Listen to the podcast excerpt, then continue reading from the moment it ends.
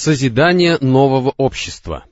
Мы уже упоминали о том, что посланник Аллаха, салаллаху алейхи вассалям, поселился в Медине в квартале Бану ан-Наджар в пятницу 12 числа месяца Раби аль-Ауаль первого года хиджры, что соответствует 27 сентября 622 года.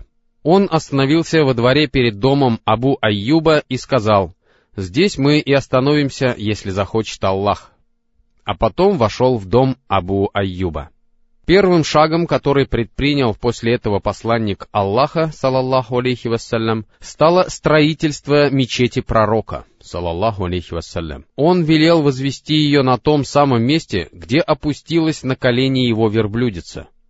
Этот участок земли пророк, салаллаху алейхи вассалям, купил у двух мальчиков-сирот, которым он принадлежал, и сам принимал участие в строительстве, перенося кирпичи и камни и произнося при этом такие слова. «О Аллах! Нет жизни, кроме как в мире вечном. Прости же ансарам и мухаджирам!» Это придавало сил его сподвижникам, занятым на строительстве, и один из них сказал, «Поистине, если станем мы сидеть, когда пророк работает, с нашей стороны это будет делом, сбивающим с пути». Раньше на этом месте находились могилы многобожников и какие-то развалины, росли пальмы и заросли терновника. По велению пророка, салаллаху алейхи вассалям, могилы и развалины были срыты, а деревья и кустарник вырублены. Стволы деревьев поставили в кыблу мечети, ориентированную на Иерусалим, дверные косяки сделали из камня, а стены возвели из кирпича и глины. Крышу мечети перекрыли голыми пальмовыми ветвями, столбами служили стволы пальм, а пол посыпали песком и мелкими камешками. В мечети сделали три двери, длина ее от киблы до задней стены составляла сто локтей, и такой же или чуть меньше она была по ширине, а глубина фундамента мечети равнялась примерно трем локтям. К мечети были пристроены помещения из камня и кирпича, крыши которых были перекрыты пальвовыми стволами и ветвями, а предназначены они были для жен пророка, салаллаху алейхи вассалям, переехавшего туда из дома Абу Айюба после завершения строительства. Мечеть служила не только местом проведения молитв, но и местом встреч мусульман, где они обучались установлением ислама и своеобразным клубом, где встречались и объединялись между собой представители различных племен, в течение долгого времени враждовавших друг с другом из-за всевозможных конфликтов и войн эпохи Джахилии. Кроме того, она являлась центром управления всеми делами, откуда направлялись люди для обращения с исламским призывом и парламентом, где собирались совещательные и исполнительные органы мусульманского государства. И, наконец, мечеть стала пристанищем для большого количества бедных переселенцев, у которых в Медине не было ни дома, ни имущества, ни семьи, ни детей. Вскоре после переселения был узаконен азан, громкие звуки которого были слышны отовсюду по пять раз в день. Сообщение об имевшем отношение к Казану сне Абдуллаха бин Зайда бин Абдраббихи хорошо известно, а хадисы, в которых говорится об этом, приводят от Термизи, Абу Дауд, Ахмад и Ибн Хузайма. Речь идет о том, что Абдуллах бин Зайд бин Абд Раббихи увидел азан во сне и сказал об этом пророку, салаллаху алейхи вассалям, который признал это видение истинным. То же самое во сне увидел и Умар бин Аль-Хаттаб, да будет доволен Аллах ими обоими. Братание мусульман. Посланник Аллаха, салаллаху алейхи вассалям, занимался не только строительством мечети как место встреч и объединения людей, но сделал и другое дело, ставшее одним из самых прекрасных дел, какие только знала история. Речь идет о братании между мухаджирами и ансарами. Ибн Аль-Каим пишет, «После этого, по инициативе посланника Аллаха, салаллаху алейхи вассалям, мухаджиры и ансары побратались друг с другом в доме Анаса бин Малика, да будет доволен им Аллах. Их было девяносто человек, одну половину которых составляли собой мухаджиры, а другую ансары. Он привел их к братанию, которое должно было послужить мухаджирам, лишившимся своего имущества, утешением, так как в случае смерти одного из названных братьев, другой наследовал ему наряду с кровными родственниками. Такое положение сохранялось вплоть до битвы при Бадре. Но после того, как всемогущий и великий Аллах не спаслал аят, в котором было сказано «А кровные родственники ближе друг к другу». Сура добычи, 75 аят. Наследование по братимам было отменено, а узы братства остались. Сообщается также, что по его инициативе во второй раз побратались друг с другом только мухаджиры, но точно известно только о первом братании а мухаджиры и так были братьями в исламе, земляками и родственниками, и не нуждались в дополнительном братании между собой, тогда как братание между мухаджирами и ансарами было необходимо. Как отмечает Мухаммад аль-Газали, значение этого братания состояло в том, что благодаря этому исчезал дух племенной непримиримости, свойственной эпохе джихилии. Люди становились приверженными только исламу, стирались различия, обусловленные происхождением, цветом кожи и местом рождения, и каждый мог выделиться среди других только благодаря своему мужеству или благочестию. Пророк, салаллаху алейхи вассалям, придал акту братания характер действенного соглашения, которое было заключено не только на словах. Это братание стало делом, имевшим отношение к жизни и имуществу людей, и не ограничивавшимся приветствиями, которые не имели никакого практического значения. Люди, которых связывали узы этого братства, отдавали своим братьям предпочтение перед самими собой, сочувствовали им и относились к ним как к друзьям, подавая прекрасные примеры человеческих взаимоотношений новому обществу. Аль-Бухари приводит хадис, в котором сообщается, что когда мухаджиры приехали в Медину, посланник Аллаха, салаллаху алейхи вассалям, побратал Абдурахмана бин Ауфа с Сагдом бин Ар-Раби, да будет доволен Аллах ими обоими. И Сагд бин Ар-Раби сказал Абдурахману, «Поистине, я самый богатый из ансаров, и я отдам тебе половину того, что имею. Посмотри же, какая из двух моих жен тебе понравится, и я уступлю ее тебе, а когда закончится ее срок, ты женишься на ней».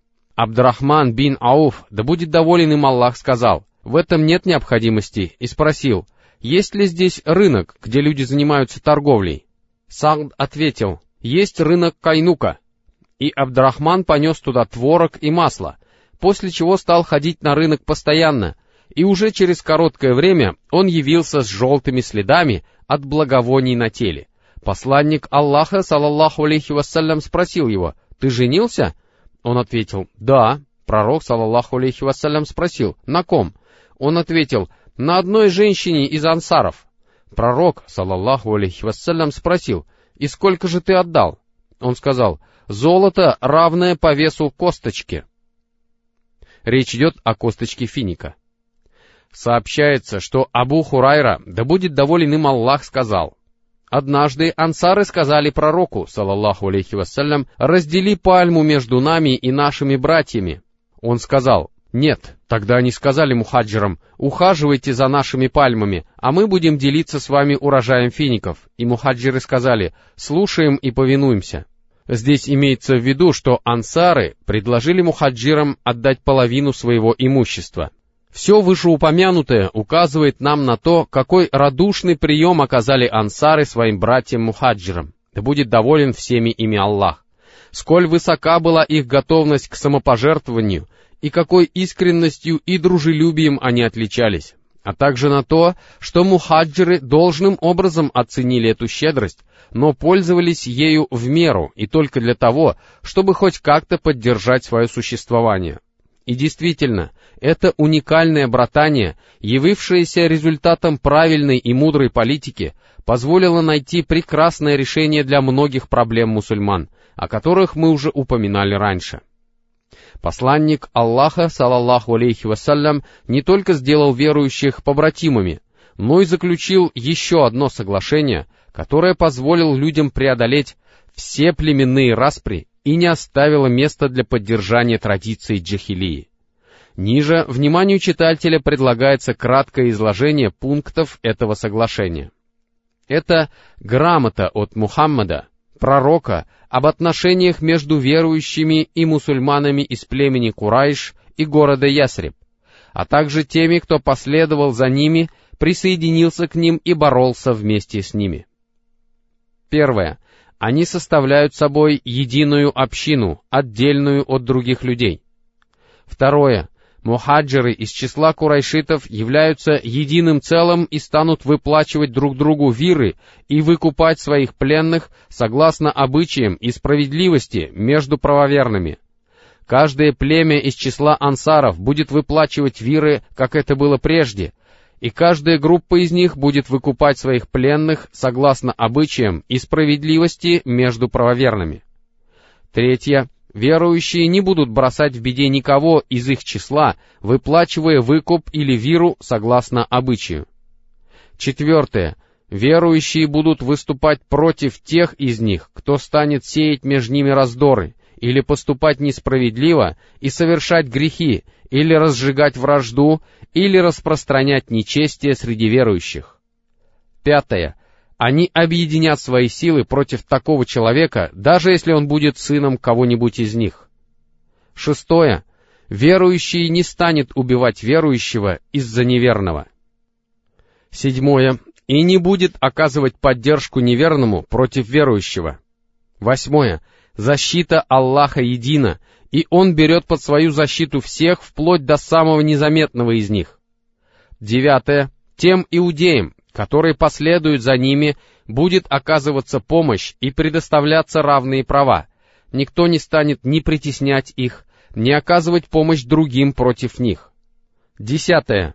Заключение мира для верующих является единым, и верующий не станет замеряться без ведома другого верующего во время сражений на пути Аллаха, но только на условиях соблюдения справедливости и равенства между ними. Одиннадцатое. Верующие будут оказывать друг другу помощь и поддержку, если кто-нибудь из них пострадает на пути Аллаха. Двенадцатое. Многобожник не может брать под защиту ни имущество, ни жизнь Курайшита, и он не должен становиться между верующим и Курайшитом. Тринадцатое. Того, кто убьет верующего безвинно, следует убить, если только родственники убитого не согласятся на что-нибудь иное. 14. Все верующие должны выступить против такого человека, и не дозволяется им ничто иное. 15. Верующему не дозволяется ни оказывать помощь преступнику, ни укрывать его, а на того, кто окажет ему помощь или предоставит ему приют, в день воскресения падет проклятие Аллаха и его гнев, и не будет принято от него ни обязательное, ни дополнительное. 16. В чем бы ни разошлись вы, с этим вам следует обращаться ко всемогущему и великому Аллаху и к Мухаммаду. Значение морального духа общества.